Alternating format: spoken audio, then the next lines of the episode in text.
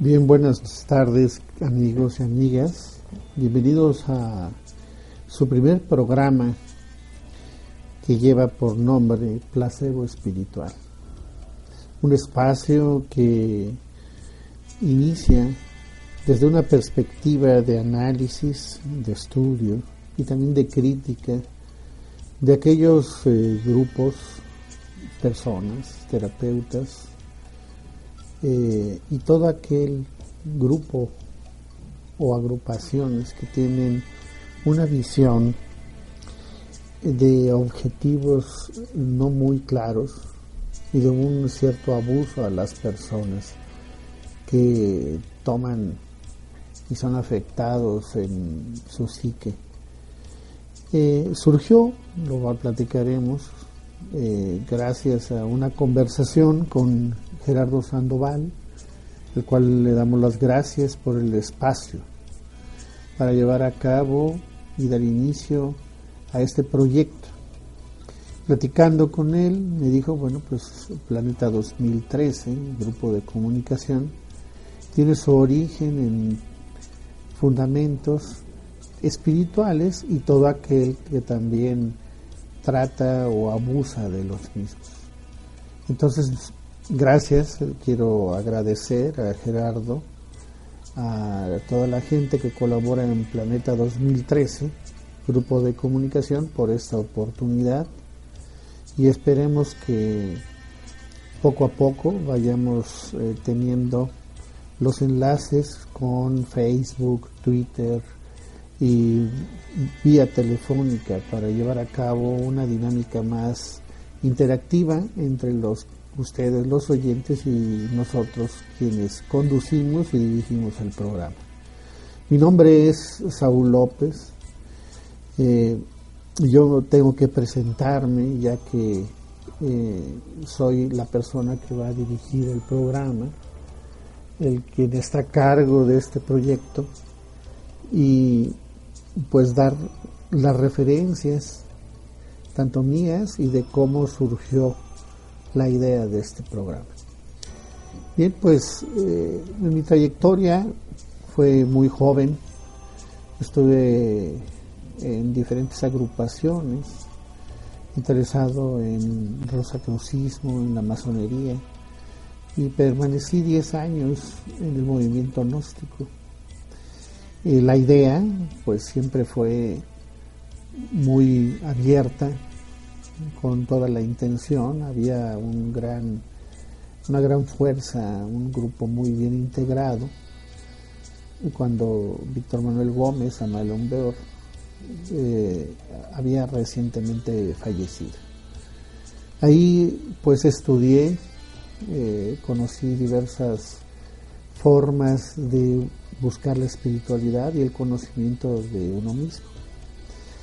Eh, conocí los inicios de lo que para mí fue la meditación, ejercicios, técnicas y principalmente teoría referente a principalmente a la espiritualidad. Al dejar esta agrupación, ahí por el año del 91, con, eh, bueno, ya conocía, pero me hago cargo de la Fundación Krishnamurti Latinoamericana en México de este gran personaje, pensador, filósofo de la India, y que pues entra a mi vida en el momento justo después de dejar un movimiento como es el movimiento gnóstico, y que me, me amplió, me aclaró demasiadas cosas, y del cual también permanecí durante 10 años. Ahí en este inter tuve la fortuna de trabajar como director de programas en Centro de Creatividad y Desarrollo de la Conciencia, Centro Área, que se había fundido, fundado perdón, en, el, 94. Y yo ingreso como director de programas en 1996. Eh, un centro interesante, un espacio abierto para toda la gente que podía exponer diferentes temas de creatividad, de espiritualidad, medicina alternativa, eh, ciencias de frontera, eh, técnicas diversas, eh, tanto psicofísicas como terapéuticas, y se convirtió en un lugar importante, por así decirlo, en aquella época fue un centro fundamental para la gente que estaba en esa inquietud de buscar algo. Ahí pues conocí diversas técnicas, diferentes corrientes, escuelas, formas de pensar, que me ayudaron, me formaron una especie de autocrítica también, que me ayudó muchísimo. También el conocer a tantas formas y diversas formas de entregar la espiritualidad o de buscar un camino interno. Esta agrupación la dejo en el 2006 y dejé durante mucho tiempo todo aquello relacionado a este tema, eh, por así decirlo, cerca de seis años. me dediqué a lo que es mi profesión, ingeniero, y a eso me dedico. Sin embargo, en el 2012 empecé a participar nuevamente de un taller relacionado a lo que es el conocimiento interno, eh, acompañado, evidente, más bien yo acompañando en este curso a Alberto Calve, el cual es nuestro invitado el día de hoy, ya daré referencias de quién es él. Y a partir de ese momento he estado llevando a cabo ciertas actividades en relación al pensamiento de Krishnamurti, a este curso también, y algo que fue muy interesante, que es el motivo del origen de este programa. Hace un poco tiempo, mi esposa eh, me dijo que iba a tomar un curso. Eh, yo le decía que de qué se trataba y me decía que pues era algo que no me podía explicar porque debía de dar eh, debía de darse ella la oportunidad de vivirlo eh, este curso me decía que estaba compuesto de como tres niveles. Ella hace seis años había tomado el primer nivel y era el momento de tomar el segundo nivel. Entonces eh, le dije, bueno, pero ¿qué es? Me dijo, no, pues es un coaching. Es para que logre mis objetivos de mi negocio y también un conocimiento de mi persona. Eh, le pregunté que, perdón, de qué, era, cuál era el temario. Me dijo que eso no, no, lo entregan. Pero que el primer nivel le había gustado mucho y que este segundo nivel pues estaba segura que también iba a resultar positivo. Lo que me llamó la atención es al pedirle referencias de, de qué grupo era, y entonces me di la tarea muy fácil actualmente por el Internet de investigar poco y mucho de lo que era esta agrupación. Y bueno, pues encontré referencias tremendas, tanto a favor como en contra. Mucha gente entusiasta, sumamente, más bien sumamente entusiastas, diciendo de que pues iban a conquistar casi casi el mundo. Y otra línea también de grandes críticas de gentes que sentían que era un engaño, que era una manipulación, que había técnicas que ahí se aplicaban, nada éticas y diversas cosas más, que ustedes lo podrán investigar en el Internet. Pero algo me llamó poderosamente la atención al estar yo en centro área, ya había percibido ciertas cosas de personas que muy fácilmente aprendían técnicas, iban a los Estados Unidos, aprendían ciertas técnicas terapéuticas y llegaban a México con aparentemente una innovación. Daban estas técnicas, daban su curso, lo vendían, asistía gente. Y muchos de los asistentes al finalizar este curso de un solo fin de semana, eh, a los pocos días ya estaban estas personas dando consulta en sus lugares sin la menor experiencia, sin el menor conocimiento de lo que es estas técnicas. Y evidentemente yo sí me enteré de personas que al ir a sus terapias salieron un tanto a disgustos y otro tanto afectados, porque sentían que era una agresión a su intimidad y que la terapia era muy, sentían agresiva. Muchas de las, de las terapias actuales en, el New Age y todo esto, pues también las utilizan, pero de ahí a que conociera yo algo también armado cuando me lo platican y lo veo en el internet, eh, me salta la primera pregunta, ¿no? ¿Qué, ¿Quién lo da? ¿Son profesionales verdaderamente? ¿Qué, qué, qué es lo que puede uno saber de ellos? De que puedan manejar un grupo de 100, 120 personas, meterlos a con las técnicas a ciertas reprogramaciones y, que las, todas las gentes queden en sus ciclos bien cerrados. Abres cosas como cierras cosas. Y ahí eran precisamente las críticas en contra.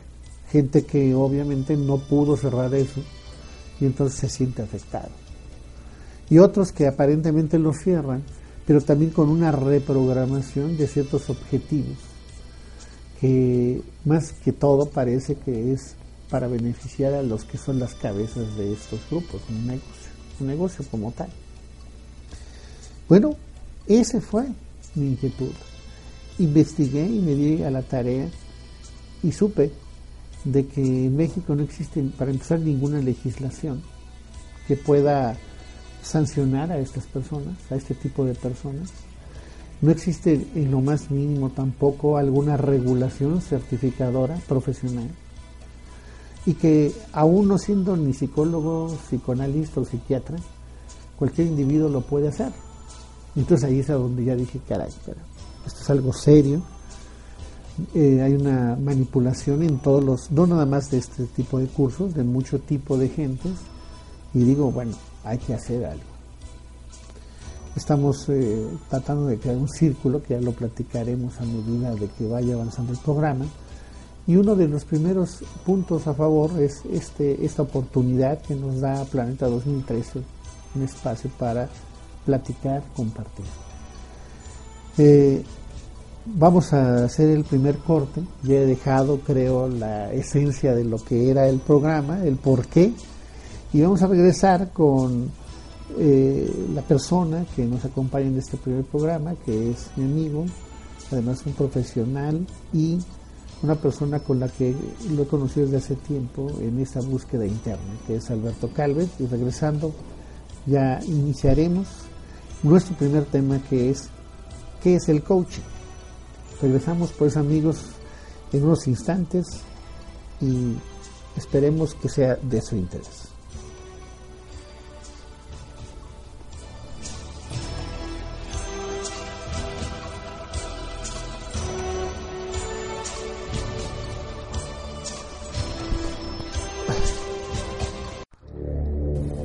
Escucha Planeta 2013 Radio Web Alta Definición. La frecuencia del cambio. Transmitiendo al mundo las 24 horas desde la Ciudad de México.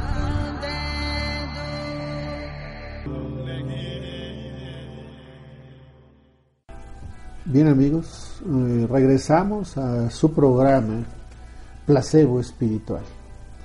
Un programa diseñado para investigar, eh, analizar y discutir de aquellas agrupaciones, personas o cualquier entidad que afecte eh, o trate de afectar el comportamiento de la psique humana.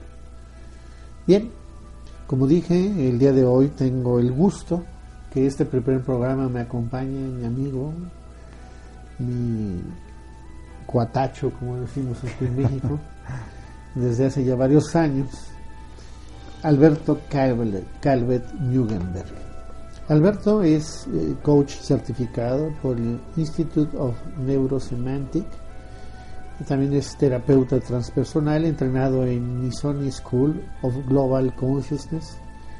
Y actualmente ofrece sesiones individuales de pareja y grupales en la Asociación de Neurociencias tanto en el Distrito Federal, en República Mexicana y el extranjero. Bien, Alberto, buenas tardes, noches, bienvenido a este programa y este primer programa. Es un gusto que estés con nosotros. No, al contrario, muchas gracias a ti, Saúl, por invitarme y con el gusto de poder compartir con la gente que nos acompaña, eh, pues esto que me resulta también como a ti súper importante para, para ser tratado e informar a la gente. Felicidades por este espacio también para ti. Gracias, Alberto. Bueno, pues mira, para entrar de lleno a nuestro tema. Sí, claro. Fíjate que hace muchos años en México todos eran doctores. Después, o licenciados.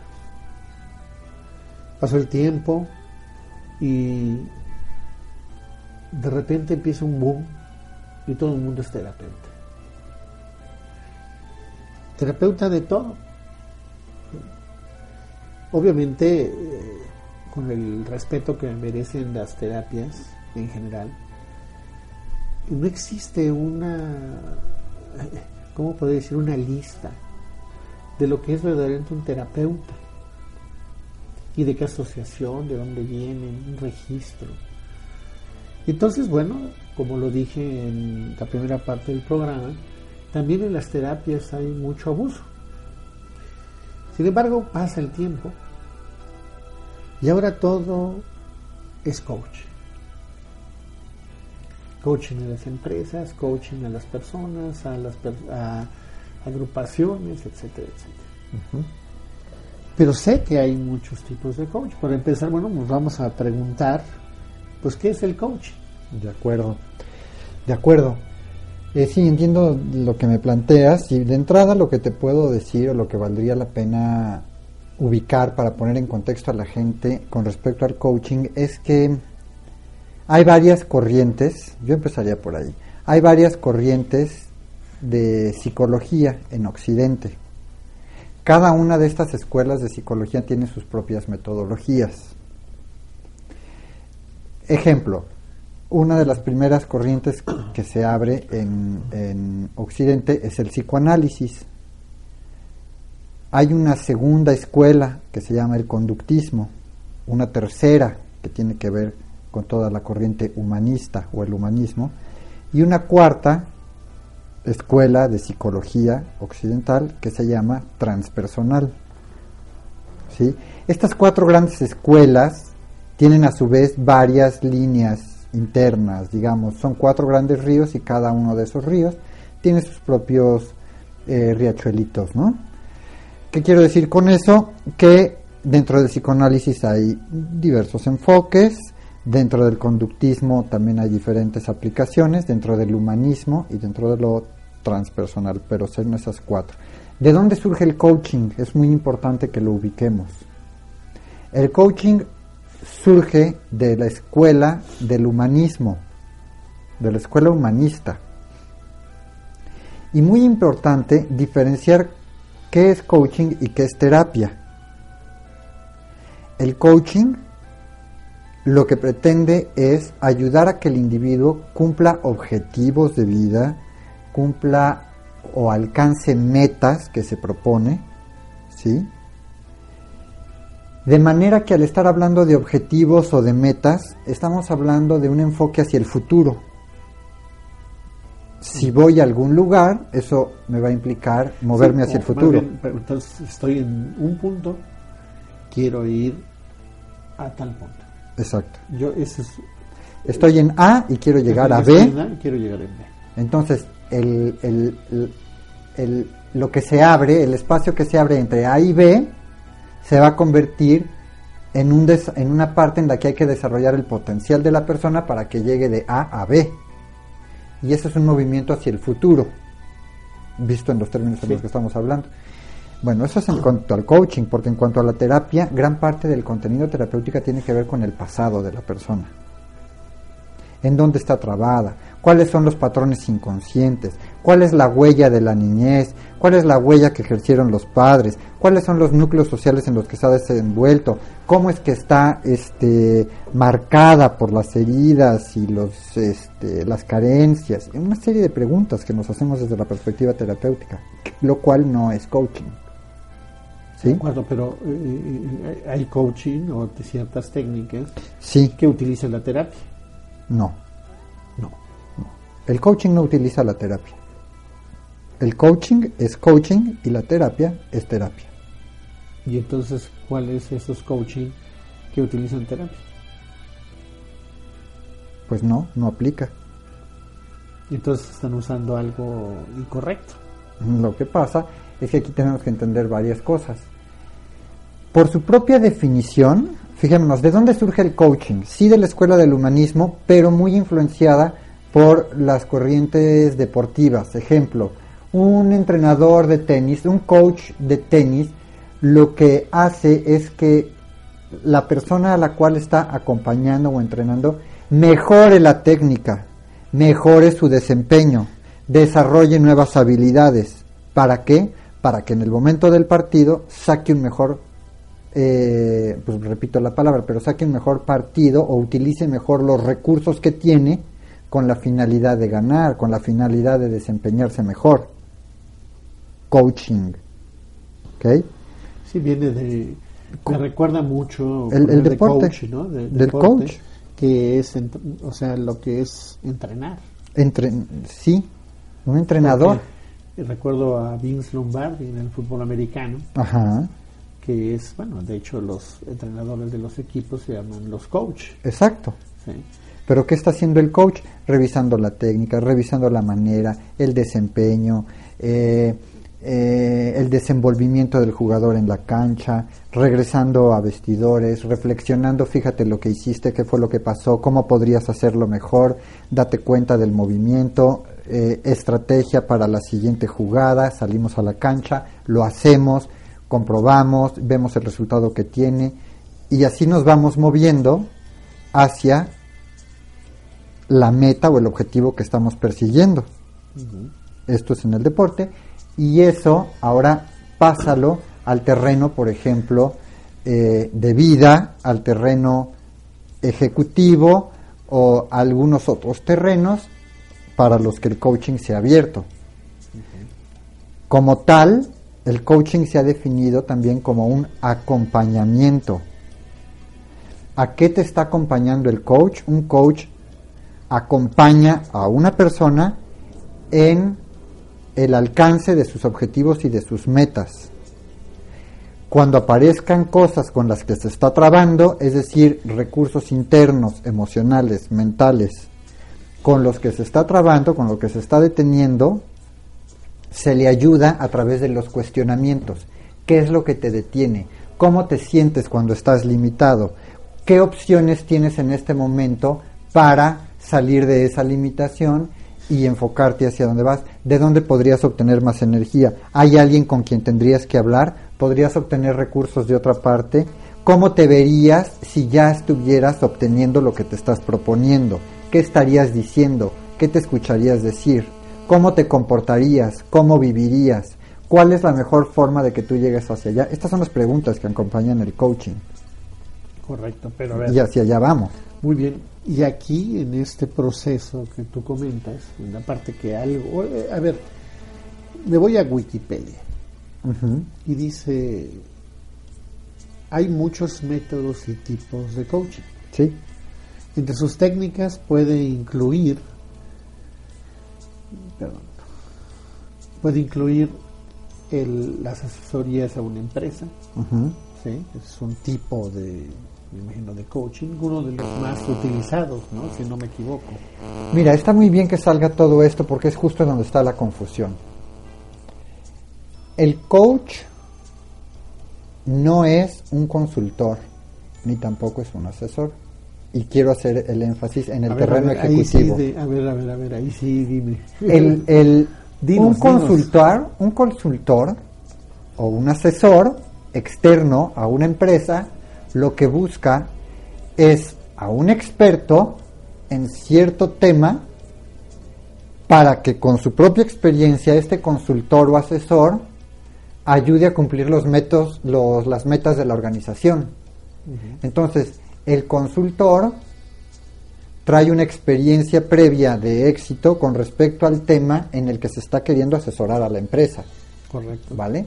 Bueno, entonces, Pues eso es una cosa, eso es una cosa, eso es un, eso es traer una expertise en donde este consultor ya trae un marco referencial con el que se va a tener que aplicar esa empresa para llevarla a donde va. Pero el coach, a diferencia del consultor, lo que hace es no necesariamente llegar con un, mm, con un modelo de qué es lo que se tiene que hacer, sino entrar a la empresa, entender cuál es la dinámica en la que está girando la empresa y a partir de ahí construir un mayor potencial para dirigir a las personas hacia donde van. Esto no es traer modelos externos y darle a las empresas una respuesta desde el exterior, que sí es la consultoría. Esto es desde el interior de la empresa, con lo que hay en la empresa, con el recurso humano que hay en la empresa, desarrollarlo y transformarlo para elevar su potencial, su desempeño o lo que sea, en el caso del coaching ejecutivo. Correcto. ¿Ya? Muy bien. Aquí mismo en Wikipedia me dice, puede incluir charlas motivacionales, seminarios, talleres y prácticas supervisadas. Así es. En ninguna de estas se involucra alguna parte terapéutica. No. O, eh, terapéutica en el sentido estricto de la palabra, no, la gente no viene a hacer terapia, la gente viene a explorar su potencial y a encontrar nuevas vías de acción. Eh, eh, sí implica introspección, quiero aclarar. Sí implica introspección, sí implica cierto grado de autoconocimiento, pero no implica terapia en el sentido de irnos al pasado para ahora ya estamos con que en tu niñez tuviste un problema, en donde no, ya no nos metemos a esas áreas. En el coaching no nos metemos a esas áreas. Correcto. Bueno, entonces, ¿qué tipos de coaching hay? ¿Qué tipos de coaching hay? Pues mira, tenemos en tu entrada, y ya de lo que estaba yo eh, ejemplificando, es el coaching ejecutivo. El coaching ejecutivo pretende desarrollar el potencial y el desempeño de las personas, directores, gerentes, en su área laboral, desarrollando nuevos recursos o utilizando las fuerzas que ya tienen, las fortalezas que ya tienen, dicho de manera resumida. Tenemos también el coaching de vida. El coaching de vida tiene objetivos personales. Entonces, eh, en, ese, en ese aspecto la persona va a trabajar en metas personales que quiera cumplir, ejemplo, mm, tener un estilo de vida más saludable, eh, tener una... Eh, elevar su nivel de ingresos, eh, cambiar su imagen personal y trabajar en el tema de su autoestima. Estos son temas de coaching de vida. Entonces se revisan junto con la persona. ¿Qué quiero decir con esto?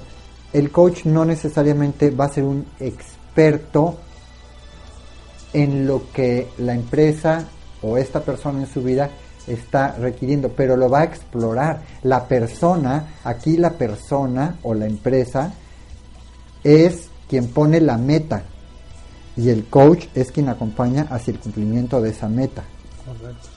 ¿Sí? ¿Cuál es el parámetro de éxito que la empresa o la persona tengan? La persona y la empresa lo definen. El coach no les dice.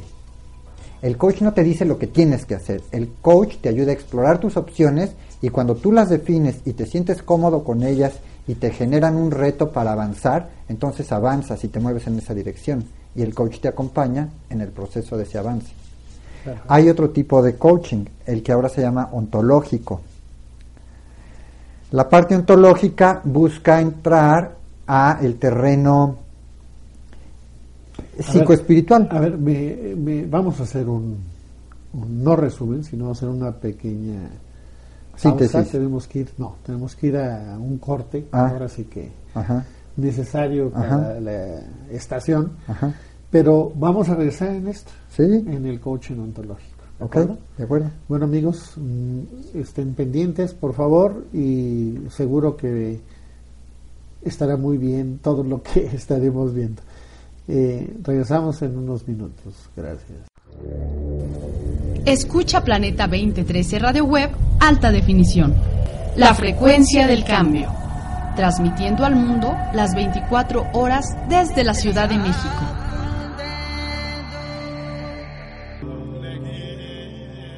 Bien amigos, estamos de regreso en nuestra última parte del programa, en la parte más interesante. Bien, Alberto, todos estábamos diciendo, tú más bien conversando, explicándonos los tipos de coaching y llegamos al coaching ontológico. Así es. Muy bien, sigamos. Entonces, hablábamos del ejecutivo, del de vida, pero también estamos hablando de este coaching ontológico. El coaching ontológico pretende asomarse a las dimensiones del ser, eh, espacios muy abstractos de, de nosotros mismos, en los que también podemos tener ciertas aspiraciones, como ser mejores seres humanos, cómo vivir con mayor plenitud, eh, cómo integrar eh, aspectos o atributos espirituales, abstractos a la cotidianidad de nuestra vida, en fin. Y, todo eso también se lleva como un proceso que se desarrolla y que impulsa, expande a la persona. Y de la otra manera tenemos el coaching que ahora se está llamando también transformacional, cómo cómo transformarme, cómo moverme a, una mejor versión de mí mismo, ¿no? cómo, cómo ser una mejor versión de nosotros mismos. Entonces, como vemos, el coaching sí tiene sus metodologías y se aplica a diferentes áreas de vida, a diferentes dimensiones, tal vez quisiera yo decir, de nuestra propia vida o de la cotidianidad. Y en ellos en donde radican los enfoques que se le dan. Ahora, Bien, llegando aquí a este punto, eh, ¿existe alguna entidad en el gobierno o alguna agrupación que tengan que registrarse las diferentes escuelas o tipos de coaching? Cada, son sus coaches? Cada escuela, cada hay federaciones internacionales o hay grupos, instituciones internacionales que sí regulan al menos a sus propios coaches. Es decir, cada quien tiene sus parámetros, sus criterios para definir cómo certificar a un individuo que salga entrenado para hacer coaching, para hacer procesos de coaching en cualquiera de las áreas de las que hablamos. Pero en México no existe ninguna entidad. En México ya lo está. Eso? En México ya está el, el conocer. El conocer ya sacó una normativa. Ah, ya sacó una normativa de, de lo que es el, el, coaching. Este, para estar avalado, certificado, respaldado por el gobierno. Por el gobierno. ¿Qué pasa? Que, mira, la otra vez estaba yo en una feria eh, en, en, en, México, eh, no feria, una de estas expos que ahora hacen con temas muy holísticos, y allá estaban unas personas que estaban ofreciendo una certificación de coaching, no me acuerdo de qué tipo, me parece que coaching transformacional, sí, en un fin de semana. Bueno, yo, lo que yo lo que les, yo no sabían quién era yo, ni que era coach, ni que era terapeuta, ni nada. Entonces me acerco con ellos y empiezo a platicar y cómo garantizas que una persona en un fin de semana está lista para ejercer la actividad del coaching, ¿no? Ah, no, bueno, nuestras metodologías lo, lo, garantizan, me contestaron. Pues mira, siendo totalmente honestos, no hay manera que en un fin de semana una persona salga hecha un coach. ¿Y en cinco días? No, tampoco. Bueno, bueno o sea, tiene que ser un proceso personal, es un proceso personal por el que uno pasa, conoce a través de su propio proceso y después está listo para ejercerlo. Sí, pero a ver, aquí ya me surgen no dudas, sino ciertas cosas que a lo mejor yo no he entendido. Ajá. Mira. En el caso de mi esposa va a un curso y tiene que estar sometida a cinco días. Desde las 10, 11 de la mañana hasta las 12, 1, 2 de la mañana. Para empezar, aquí ya hay un punto que a mí me brinco. eh, el cerebro tiene un proceso de aprendizaje.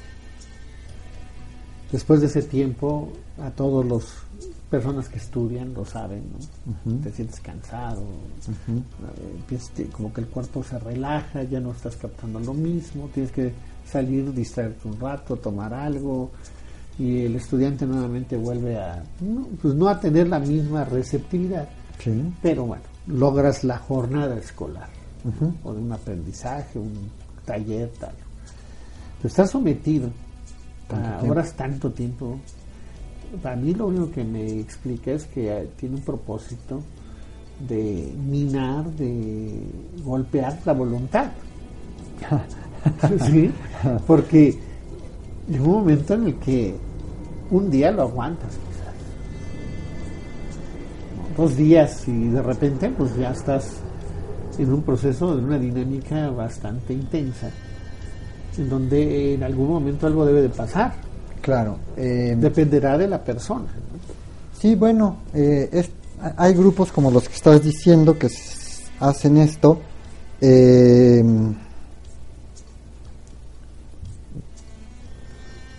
Eh, con el propósito de transformar la vida de la gente, de ayudarla a cumplir ciertos objetivos. Para eso los hacen pasar por un programa, por ejemplo, de cinco días en los que eh, revisen cuáles son sus eh, cuáles son las cosas, las debilidades que tienen que no les permiten avanzar, cuáles son los cambios que van a tener que hacer. Y pues esto abre dinámicas grupales a donde hay mucha, mucha emoción y vulnerabilidad expuesta. eso voy. Entonces hay gente que puede estar muy equilibrada, más o menos, en términos generales, porque bueno, eh, quizás eh, estas dinámicas no cause demasiada afectación. Ajá. Para ciertas personas que, pues la edad, un, factor puede ser la edad, la situación que ellos vivieron. Sí elementos diversos este, a nivel del inconsciente. Sí. Para no hacer un lado al trauma, ¿no? También. Claro. Yo llego y me dicen que va a transformar mi vida y yo me inscribo.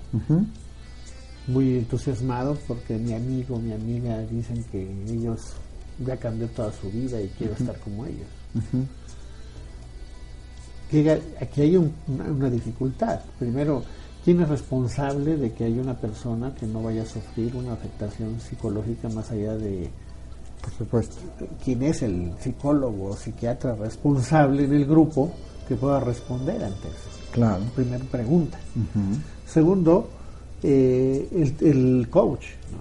Vamos a suponer que el coach por la experiencia y manejo de grupo lo tendrá. Pero el coach es capaz de manejar a 70, 80 personas. Tiene un staff aparentemente, pero de gente que ya tomó el curso no tiene la menor experiencia. ¿Qué pasa en este proceso? O sea, primero te digo, para mí, solamente en algún momento por ahí leí que en el Partido Nacional Socialista, el partido nazi, ocupaba esto para motivar a sus soldados en, exceso de horas, principalmente más allá de la medianoche, donde el cerebro ya está, pero tronadísimo, para meter información, ¿sí? una programación deliberada que en este caso la SS hacía. Pues sí, ahí estamos hablando de programaciones a nivel inconsciente este y de cuestiones que pueden ir más hacia la manipulación ¿no? del individuo, pero eh, es un área muy delicada la que estás tocando y me parece muy, muy importante que, que, que esto esté regulado porque de otra manera, honestamente, lo que se está haciendo es un negocio a partir de sacar provecho de los huecos emocionales y de las carencias en las que el individuo está viviendo. Tú como coach, yo, cualquiera de nosotros que sea coach, teniendo a 70 personas al frente, no puedes tratar, tratar con ellas o trabajarlas de nivel, a nivel individual, con su propio proceso y con su propia dinámica. Vas a tener que tomar una dinámica grupal y que esa dinámica, en el mejor de los casos, ayude a, a varios, pero si alguien se te queda en el proceso, ¿cómo le vas a hacer? Esa es mi pregunta. Ah, bueno, pues sí, tienes toda la razón. Eso es, un factor de que a mí me saltó cuando esto... Porque al final regresamos a que somos individuos, no somos una masa. La sociedad como tal no existe. Lo que existe son grupos de individuos y en el individuo pues es su particularidad. Pero particularmente en estos grupos precisamente se sienten seguros en el grupo, en, la masa. Ellos como que se vuelven, eh, ah, ya somos, se mimetizan y dicen somos lo máximo y lo vamos a hacer, etcétera. Qué padre que salgan con eso. Sí. Pero pues obviamente el efecto será para cada persona el quién sabe cuál sea, ¿no? Pues ahí se da todo un fenómeno de psicología de masas, se da eh, todo un fenómeno eh, que, mm, que, que, al individuo que no esté bien estructurado, sí le puede llegar a afectar. Y, aquí está una de las preguntas por la que yo... Porque en, el, en estos grupos todo el mundo se está vendiendo la idea de que sí puede. Sí, claro sí puede, sí podemos, sí lo vamos a hacer y vamos a transformar no solo nuestras vidas, sino la sociedad y a México y al planeta y seremos un planeta feliz. Y a ver, a ver, a ver, señores, sentido de realidad, regrésate a tu vida, regrésate a tu recámara, mira cómo están las cosas, voltea a ver tu cajón y primero ve si lo tienes organizado o no antes de empezar a decir todo esto. Vida, ¿no? ¿no? tu vida.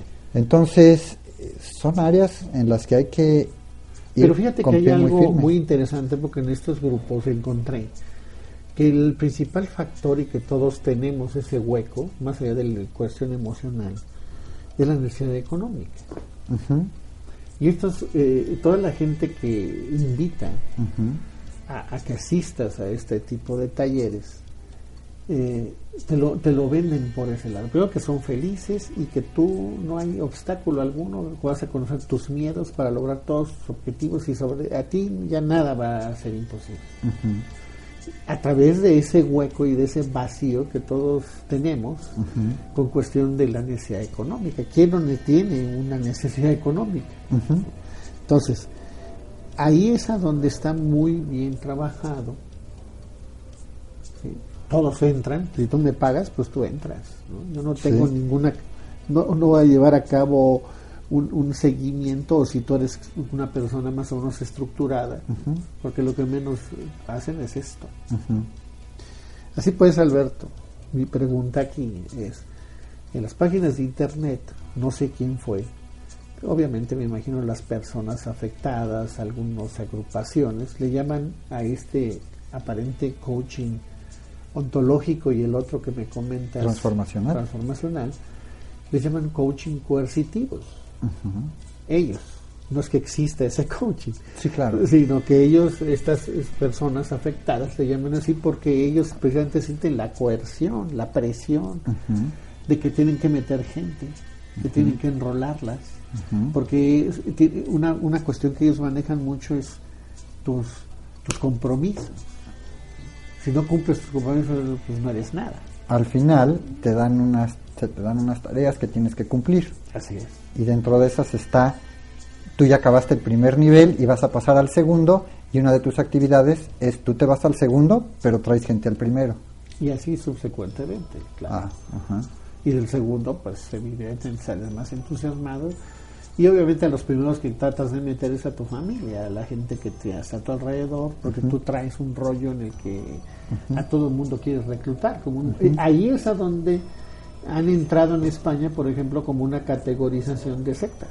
Sí, sí porque, porque aquí con lo que estamos lidiando es con áreas de nuestra propia psique que tienen que ver con una cuestión aspiracional, ajá, eh, que que todo el mundo aspira a ser mejor, aspira a, no estar en donde está, hay inconformidades en la vida, una serie de cosas. Cuando, cuando, pues cuando sacamos, cuando hacemos un negocio que hace uso de eso en la gente, evidentemente la gente que responde es la que se identifica con eso. Así es. Y eh, no significa que el resultado vaya a ser el que te están diciendo, porque en cinco días no se te está viendo a ti de manera individual, se está viendo un grupo. Y a ese grupo lo vamos a hacer pasar por este proceso y se supone que todos deberían de pasarlo, pero el individuo como tal no está siendo visto ni abordado en, en, en, su, en, su, en su intimidad, en sus aspectos más vulnerables para poder pasar hacia el siguiente. Bueno, Alberto, pues mira, aquí estamos haciendo esto y, quiero comprometerte porque ya se nos fue el tiempo. Nos hemos quedado apenas en una capa. A mí me llamó mucho la atención esto que dijiste de que una, se trata de hacer una certificación ya de coach a través de conocer. El otro aspecto es que sí debería de haber una norma aparte de esa, una norma de cada escuela de coaching que digan dónde recurrir. O sea, si yo necesito un coaching empresarial, ¿cuáles son las escuelas o las empresas que dan ese coaching como con esos objetivos este, bien claros, que, pasaron por una certificación, una regulación, como todos los demás. En España, por cierto, bueno, ya lo, es lo que quiero dejar, se está haciendo un trabajo para una, ya se hizo una regulación en la Constitución, modificaciones a leyes a, través de esto.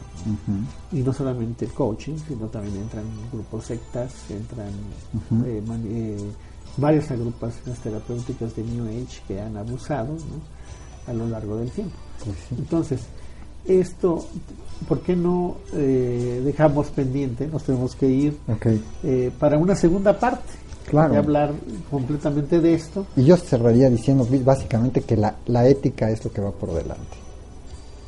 Así es, yo creo, a ver, dimos eso otra vez, la ética va por delante. Pues la ética va por delante en el sentido de cómo trabajar con la gente, estamos trabajando de, estamos hablando de gente, estamos hablando de individuos, de personas, de psique. No de productos. No de productos, que van a salir masivamente al mercado para ser consumidos. Eso es reducir a la persona a objeto, a enseñarle a tener relaciones objetales, en lugar de tratarla dignamente como el sujeto que es. Perfecto. Bueno, quedamos en esto.